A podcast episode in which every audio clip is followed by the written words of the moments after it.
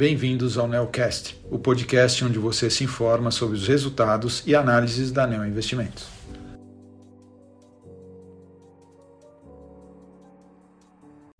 Olá, meu nome é Daniel Solomão e sou um dos gestores da estratégia de ações Equity Hedge da Neo Investimentos. Hoje estou aqui para comentar sobre o desempenho do fundo Neo Argo Equity Hedge no mês de janeiro. O fundo rendeu mais 4,25% em comparação com um retorno de 1,12% do CDI no mês. As posições do fundo Equity Hedge são divididas em dois grupos, os quais são as posições direcionais e as posições de valor relativo, ou também chamadas de long and short. Durante o mês de janeiro, as posições direcionais, que representaram em média 11,8% do patrimônio do fundo, tiveram uma contribuição positiva de mais 1,17%. No mês, praticamente todas as nossas posições tiveram performance positiva com destaque para os setores de shoppings e varejo de vestuário. Agora entrando na performance da estratégia long and short, tivemos um mês com retorno positivo de 2,33%. Este mês, as três subestratégias market neutral, a saber, estrutura de capital, intrasetorial e intersetorial, tiveram desempenhos positivos. A estratégia de estrutura de capital rendeu mais 0,14%, e o destaque positivo veio da posição relativa de Bradespar contra Vale. As posições intrasetoriais, que juntas perfazem a maior alocação do fundo, tiveram contribuição positiva no mês de 1,75%.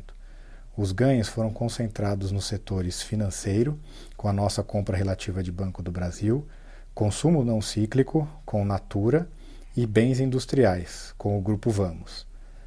A estratégia intersetorial teve desempenho positivo de mais 0,44%, proveniente das posições relativas compradas no setor de consumo contra um basquete de outras empresas. O ano de 2023 começou com o evento Americanas, que acabou surpreendendo todo o mercado. Muito já foi falado e muito deve ser apurado dada a representatividade do acontecido.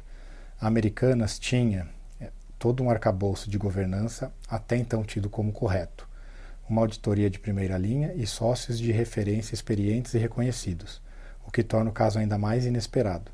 Leremos sobre o assunto por um bom tempo, mas o importante agora é a devida apuração do ocorrido para o mercado e a sociedade conseguirem curar essa ferida de forma mais correta.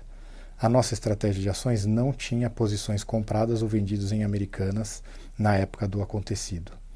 Quanto ao posicionamento, em janeiro tivemos a maturação de algumas teses importantes para a carteira, mais especificamente as ligadas às nossas posições compradas em Natura e Carrefour no setor de consumo, em Banco do Brasil, BB Seguridade, Porto Seguro no setor financeiro e Grupo Vamos no setor industrial.